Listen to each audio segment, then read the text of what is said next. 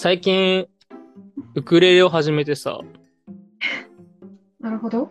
5万円で買ったんですよ、ウクレレを。なかなかいいやつで買いましたね。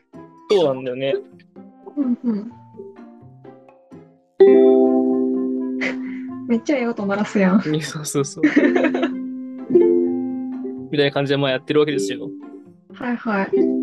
で、今まで楽器とかちゃんとやったことをリコーダーぐらいなわけよ。なるほど。で、諦めててさ、まあ自分不器用だし、みたいな。左リコーダ手動かす。ーで諦めたんですか？そうそうそうそうそう、リコーダーでうんうん。自分は楽器を弾ける人生じゃねえと。っあー、見切りが早い。ていうよりはまあ、あれだけど、もともとち小中とか全然音楽に触れてこなくて、はいどっちかっていうとスポーツとかそ遊んでそっちで何も習い事とかもしてなかったからさ、音楽系の。うですよね触れてこなかったから、まあ無理だよねって思ってて、なんとなく思ってたけど、まあ始めてみて、うん。おーいいですね。そう。で、まあなんだかんだ結構弾けるようになってきて、結構へ今、ー毎日1時間、30分か1時間ぐらい触るみたいな感じでね、はい1ヶ月ぐらい経ってんだけどさ。まあ、やっぱ音楽弾けるのめちゃめちゃ、あ、音楽を自分で奏でるというかね、なんか。そっちはいいなって思う一方で、うん。その、今、仕事って結構やっぱ終わりがないじゃん。正解もわかんないし、しさ、なんか成功とかもなんかないというかさ、終わらないマラソンを走ってるなっていう感覚の中に、ウクレレは、この曲弾けるようになるとか、はい。今まで抑えれなかったコードが抑えれるように、なんかいい音が出るようになったとか、うんすごいなんかね、ステップを踏んでできる、まあ具体だからなのかもしれないけど、結構一個一個できることが増えてるというかね。成長実感湧きやすいですよね。そうなんですよ。そこがすごくもてよくて。基礎ができた後の、なんてでしょう、終わりの見えなさはちょっと同じく仕事と同じくって感じじゃないですか？そうね。まあでもやっぱなんかアウトプットが、まあうん仕事によるんだろうけど、うん。し、なんか結構企画系の仕事をしていると割と、なんつうかな、ふわっとしてるものだったり、うんね、自分成長、やっぱ予感、実感うん感じにくい世界で生きてた中で、すごいわかりやすいから、今はいいなって思ってる。でも確かに、あれだね、一通り弾けるようになった時の、そのつ次のフェーズは同じような感じなんだろうね。ね、なんか IT 系の人たちに限らずかもしれないですけど、ジムとかに通ったりマラソンにはまる人が多いのは同じ理由って言いますよね。うん。なんか成長実感感じやすいみたいな。筋肉は裏切らないってやつね。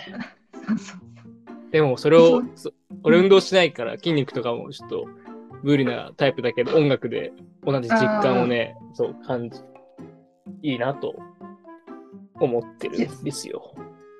自分に最適な方法で成長実感見つけられるのはいいですね。いや、本当に。探そだしかも、やっぱ YouTube があるおかげでもう、何でもできるなって思うね。なんかさ、楽器とかって楽器買うお金、まあお金はかかるけど買うまでは。習い事として誰かなんか習わないといけないみたいな話もあるじゃん、なんとなく。てか、まあ YouTube がない世界の時は大体そうだと思うんだよね。それか独自でやるとしても、少ない情報量とかなんか本とか買ってさ、うん。これ合ってんのかわかんないけど、この音合ってんのかなみたいな世界観じゃん、多分。世界じゃん。ね。今 YouTube で教えてくれるからさ、適切なステップもそうだし、はいはいはい。なんか音とかもわかんのがいいよね。確かに。じゃあ本だけじゃ伝わらない情報が確かに動画であることで分かりやすくいいんですね。そうそう。絶対このコード人が抑えれないじゃんみたいな風にさ、思ってもさ、その、なんかコードとウクレレとかで検索すると、こうやってやったらいいんだみたいなさ。はい、しかも無料でね。そうそうそう。あ、なるほど。腕の角度、指だけじゃなくて腕の向きとか、なんかもうそっからそうなんだみたいな。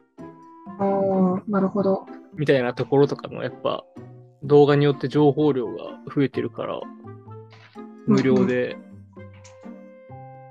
え、今のところじゃあ全部独学で YouTube なんですか？独学 YouTube だね。すげえ、現代生きてますね。そう。で、その押さえ方でしょ？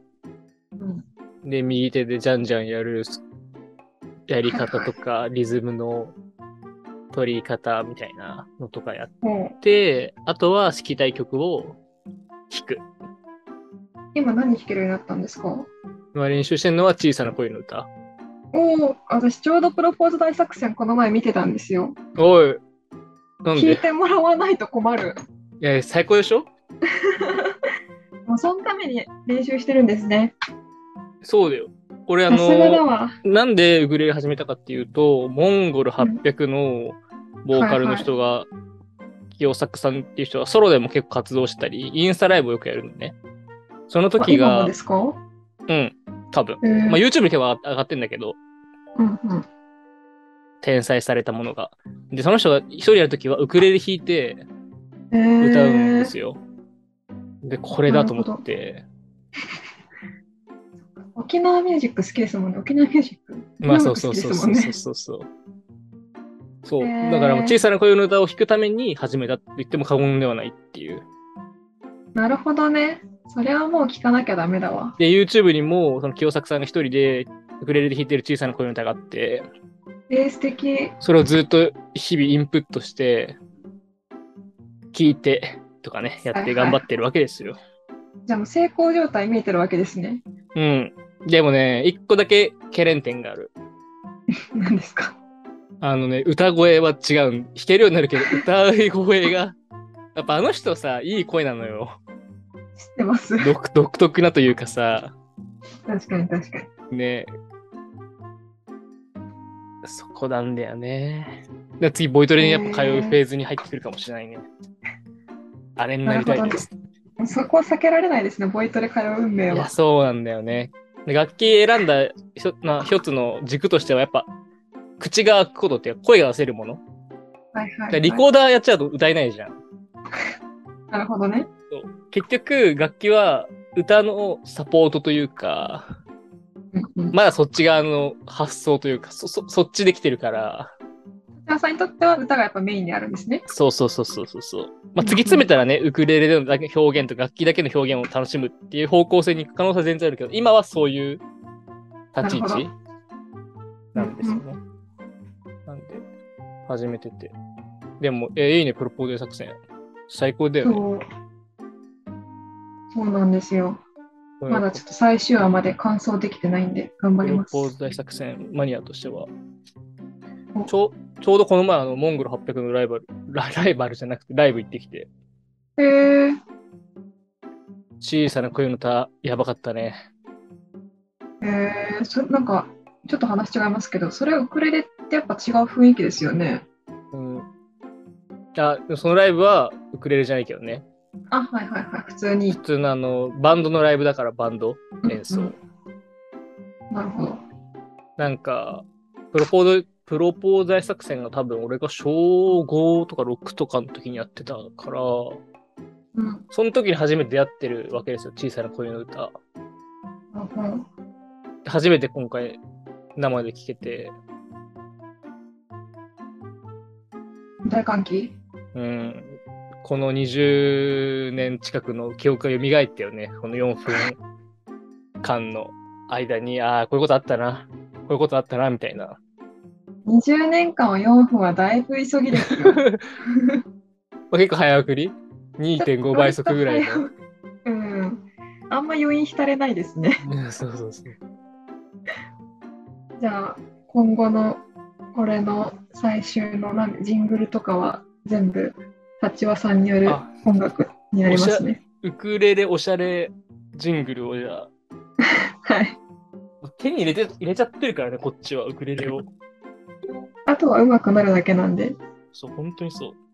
なんか気まずくなったミーティングとかでそれ鳴らすと和やかになれるんで、仕事でも使ってってください。